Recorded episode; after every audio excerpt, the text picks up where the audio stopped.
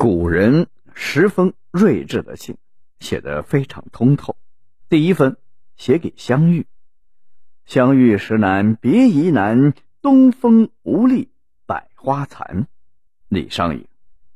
假如人生不曾相遇，自己就还是那个自己，日复一日的奔波，淹没在这个喧嚣的世间。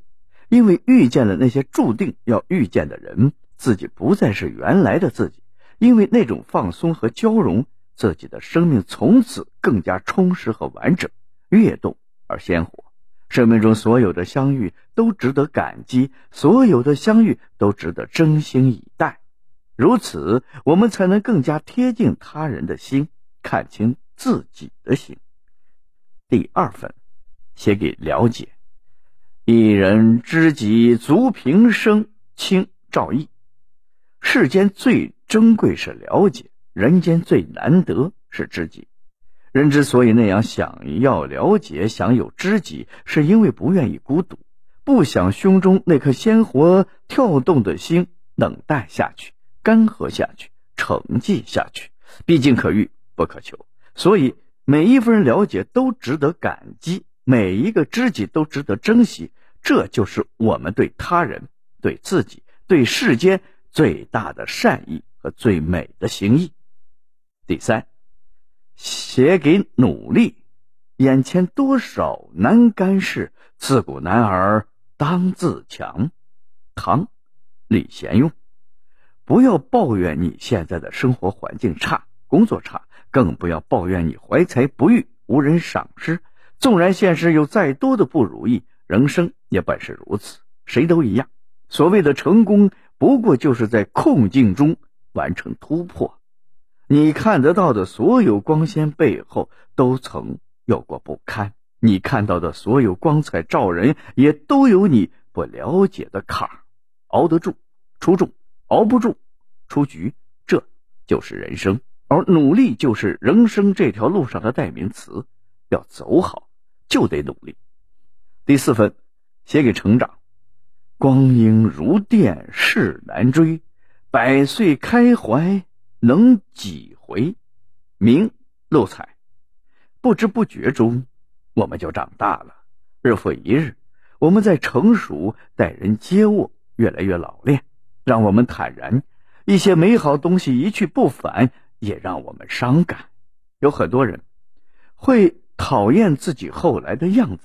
怀念童真而无忧的从前，但却无能为力，挣脱不开，于是只能一如既往，一路走来，伴随着有得有失，忽悲忽喜，一路走过，积累下越来越多、越来越深的感触和心中滋味。这一路的跌跌撞撞，就是成长，千般的滋味，正是人生。第五封，写给孤独。君子独处，守正不挠。《汉书》处在世间，免不了是孤独。人间的路，多数时候是自己独行。人都是不愿意孤独的，于是容易放纵，容易放弃，容易迷失，乃至迷乱。其实，考验一个人的智力最好的时刻，正是他孤独时；修炼一个人的品质最好的办法，正是他。独行时，孤独不用刻意，总归免不了。只需在他来的时候，心不起波澜，让他伴着你走。偶尔的热闹和陪伴，也不必患得患失，只需安然享受。第六封，写给命运。尽人事，听天命，进花园。什么是命呢？命不是一切早就设好了。而是明明有着万千种可能，却偏偏发生了那一种。无论是预设好的，还是偏偏如此，他们都有一个共同的名字——无可奈何。但我们仍要尽力而为，竭尽因果人在，尽人事才能加重自己的砝码。毕竟人之为人，总要试过后才肯安心和甘心。而对于那无可奈何、无能为力，那个叫天意的东西，我们需要的是放下，却不是放弃。世间总有一些事属于这就是命，竟仍是听天命，这是世间最大的从容。第七封写给幸福。少年乐兴之，衰暮思故友。韩愈。一直以为幸福在远方，在可以追逐的未来，于是眼睛一直往前，顾不上回头看，直到年华老去，直到阅尽世间，才发现那些拥抱过的人。握过的手，唱过的歌，流过的泪，爱过的人，那些曾经，就是幸福。在无数的夜里说过的话，打过的电话，看过的电影，流过的眼泪，看见或看不见的感动，我们都曾有过。原来走过、经过，人生便已无憾。这时才明白，眼前多么值得珍惜。第八封。写给修为。若真修道人，不见世间过。六祖坛经，不是风动，不是幡动，仁者心动。这世间永远少不了我们看不上的人，看不惯的事儿。也许那些人和事儿真的错了，但你起了心，动了念，便同时暴露了你内心的小与浅。毕竟是修养不够，红尘是一场迷乱。人生是一路修行，这修行的法门也无非是在情绪面前，多从对别人的指责，转向对内心的看顾。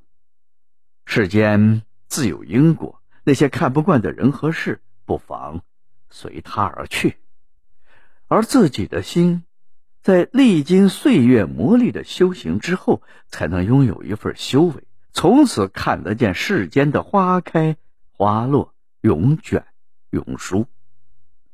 第九封，写给本征。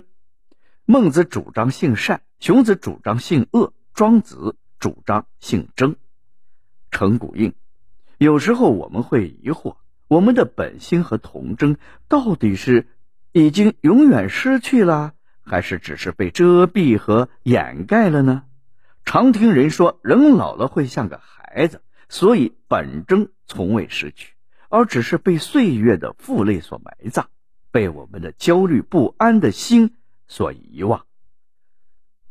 我们有着太多的是非判断、价值标准、利益考量，沦陷其中，只剩下挣扎的力气，在气喘吁吁中奄奄一息。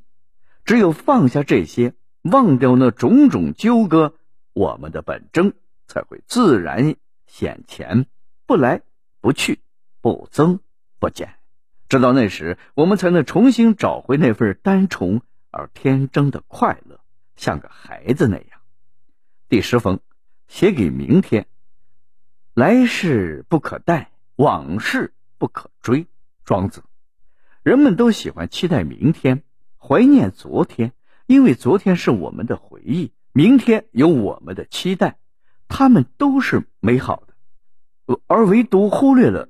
今天似乎只有今天不美好，可今天不正是昨天的明天，明天的昨天吗？昨日已追不回，明日我们也永远追不上。人抓得住的不过只是今天。